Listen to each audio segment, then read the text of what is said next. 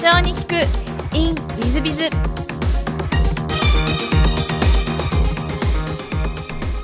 ィズビズの新谷です。先週の続きをお聞きください。でじゃあ上場しようというふうに思ったというのは、えっとまあ、今この事業がどんどん上がってって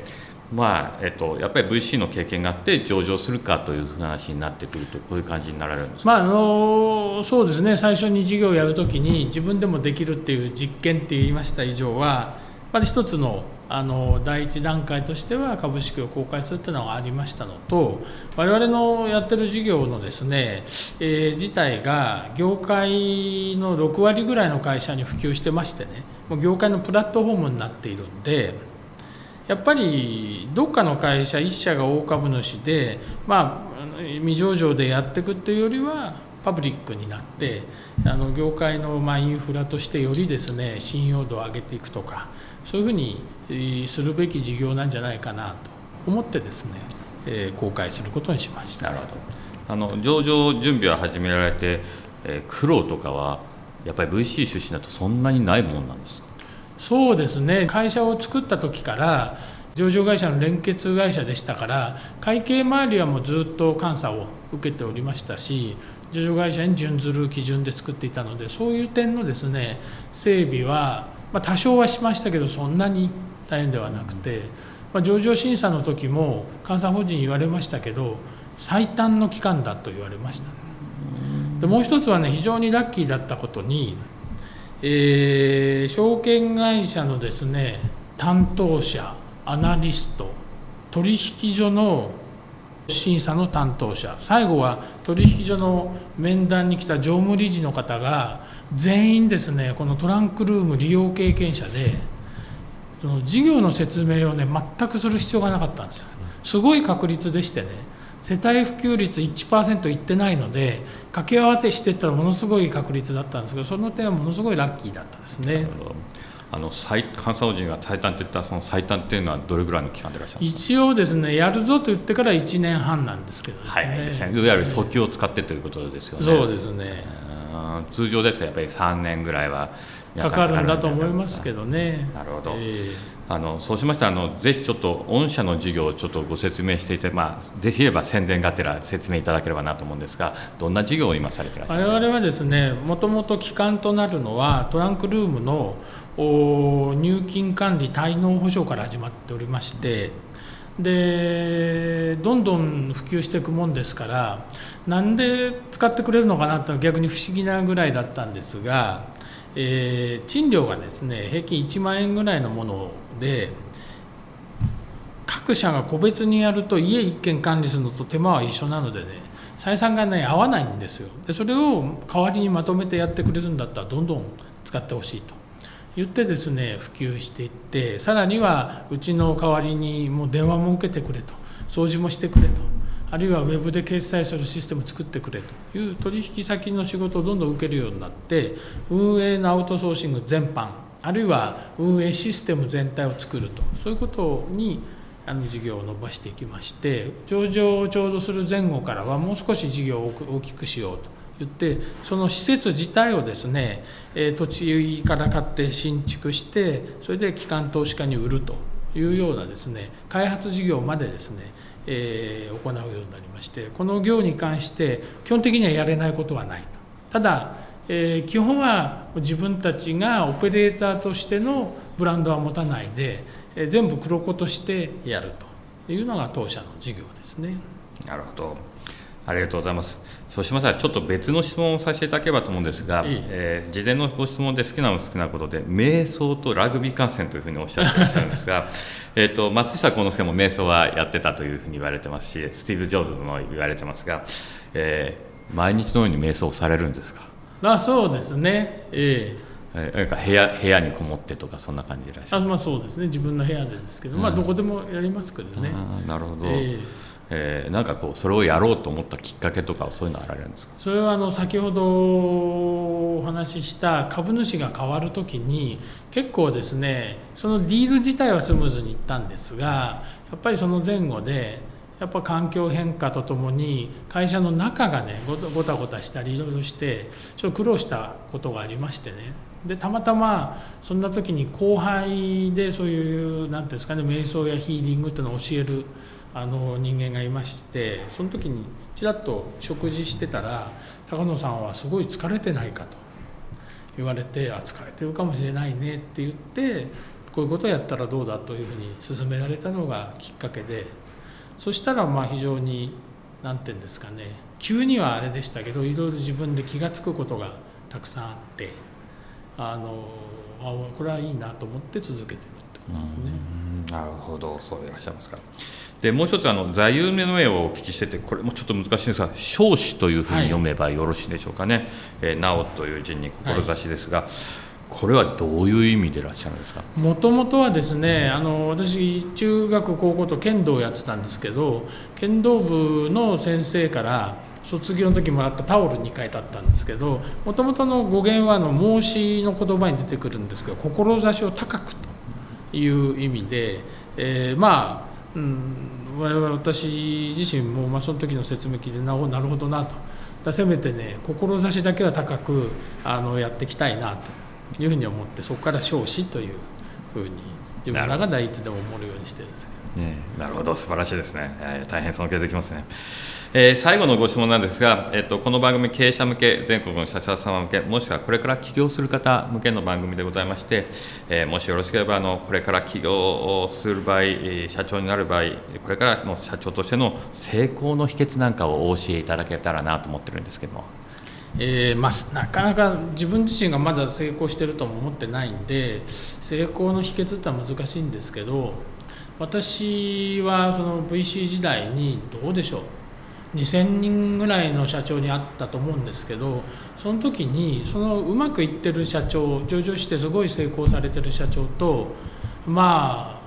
成功するけど長続きしてない社長の差っていう中で一つだけ自分の戒めも込めてあそういうふうにしようと思ってるんですけどなるだけ普通を維持するっていうことですね。あの朝からもうニンニクをかじってですねもうやるぞみたいな感じでもう鼓舞してし、まあ、やってるようなタイプって長続きしないですよねあるいはもうなんか突拍子もないことをされる方とかいるんですけどやっぱり僕が見てる限りは本当にお会いすると普通だなと思う人たちが非常に成功されてる例を見てるんで普通を維持するって社長社長って毎日呼ばれてるとおかしくなってくるんでですねそれが大事だと私は思ってますけどね。あの大変重い言葉で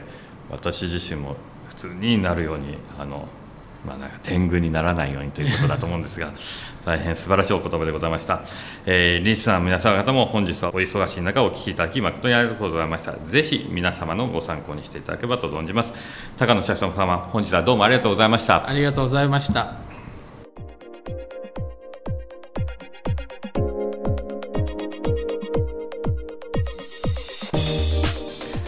本日の社長ニックインウィズビズはいかがでしたでしょうか、えー、高野社長様栃木ご出身。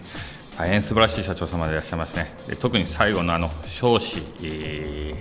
ー、高い志というのと普通にでいること。あまあこれはもう私も反省しなきゃいけない部分もあって大変あの勉強になりました。皆さん方も勉強になったんじゃないでしょうか。本日の社長ニックウィンウィズはここまで。ぜひ皆さん方も参考にしていただければと思います。また来週3分コンサルティング z b i z が社長の悩みを解決えー、本日の3分コンサルティングは、えー、小売業の栃木県の方です。えー、はじめまして、地元栃木で小さなスーパーなんで18になります T です。半径5キロ以内にスーパー、コンビニがなく、近隣住民の台所で長年長年愛され、営業してまいりました。私の店の近くにもついに半年前にコンビニエンスストアが進出してきました。えー、当然に売り上げは激減です。現状、現役検証を切り詰めることしかできず、日中パートにしてくれていた知人の奥さん、そして、えー、夕方からアルバイトに入ってもらっていた高校生には大変申し訳ないが、えー、辞めてもらい、現在は家族総出で店に出ています。えー、一度車でコンビニに撮影に駐車場で3時間張り付いて見ていましたがごひいきにしてくれていた奥様方が次から次へと現れるではありませんか。正直泣きそうになりました。一過性のものであってほしいのですが正直このままでは廃業も時間の問題だと思っております。幸い妻は将来的に店を頼むことになったとしても店を閉めたら別の商売一緒に始めればいいじゃないと背中を押してくれています。全く頭がありません。お恥ずかしながら妻のこの言葉で泣きました。えー、来てしまう最後を迎える前に、えー、狭小スペース、狭いスペースで、えー、開業でき、低コストが始まり、新規の検討を本格的に始めようと思っています。本格的な健康を始めるにあたって、未経験からの始まり事業、業界なども含めて、新谷さんのアドバイスをいただきたいです。よろしくお願いします。ということでいらっしゃいます。まああの当たり前なんですけれども、企業というのは10年で90%とか95%とか、場合によっては99%なくなるというふうに言われますし、えーまあ、企業というのは環境適応業ですので、環境が変わると適応していかなきゃいけないということになります。今は第4次産業革命中ですので、えー、この IoT とかビッグデータとか AI とかにもし、絡めなかったり、対応できなかったら、すべての企業、もしかすると、えー、今ある企業なくなってしまうかもしれないというのが、えー、これは昔から古今東西昔からいつの時代も当たり前のことですねそういう意味ではえー、今そういうふうに考えていらっしゃることがもしかすると生き残り戦略として素晴らしいことなんだというふうに思います。えー、ちなみにちょっと横道それますがあ私もアマゾンともお付き合いしてますし、えー、この前アマゾンの社内の見学会に行きましていろんな話を聞いてきましたらもう近隣のコンビニスーパーすべてアマゾンが買っちゃうんじゃないかと思えるようなぐらいアマゾンというのは勢いありますね。まあ、そういう意味ですねコンビニエンスストアがですねあの進出してきたから、えー、もうしょうがないっていうのもちょっと面白くないので、えー、もう少しいろんなことを考えられてもいいのかなと思います。えー、全くの未経験からということであればお勧めするのは、まあ、フランチャイズビジネスなどを私ももうお勧めしております。えー、ので全く関係ないですね例えば、えー、フィットネスクラブ、えー、塾、えー、もしくは介護もしくは障害者向けビジネスなどなど飲食店もありますね。などなどをやるということがを全く関係ない業種をやるんだということであれば、えー、そういうフランチャイズをやるというのはお勧めなんではないかなと思います。一方で小売業をやってきたんで小売業のほどは社長様は T 様 T 社長様はお詳しいと思います。そういう意味で小売業にもう一回進出するって手はあります。例えば今やってきたスーパーを、えー、まあコンビニエンスストアに変えるそれも、えどのコンビニエンスストアが進出できたかあ存じませんが、えライバルのセブンイレブンとかに、えローソンとかに、え加盟し、えまあ、始めてしまうファミリーマートに加盟してやってしまうという手は逆にあるんではないかなと。それも、まあ、ある意味ちょっと横ずらしの新規事業進出というような感じになるんじゃないでしょうか。まあ、私も新規事業進出するには、まずは自分の本業に近いところから新規事業を考えると、それでもやっぱりあのいい新規事業見つからない場合は、まあえー、全く未経験でもできるフランチャイズみたいな新規事業を検討するみたいなことを考えられるのはいいんじゃないかなというふうに思ってます。ただコンビニエンスストアをやったとしても、えっと、また10年後、20年後、また新しいビジネスをもしかしたら考えなきゃいけないというのは、これはもう古今東西、常にどこの企業さんも考えていかなきゃいけないというのは、えー、当たり前ですね。まあ、一番いい例が富士フイルムとのフィルム会社だったはずが、今では化粧品会社に変わっているのはご存知でいらっしゃいますでしょうか。えー、商売というのはそういうものでございますので、そういう意味で、え、早め早めにそういうふうにご検討されたということは、素晴らしいことだなと思っております。えー、もしあのもっと細かいことということでをご相談乗りた乗ってほしいということであれば、えー、弊社の方にお越しいただければ、えー、いろんなアドバイスを送らせていただければなというふうに思っております。え、本日の3分コンサルティングここまで。また来週。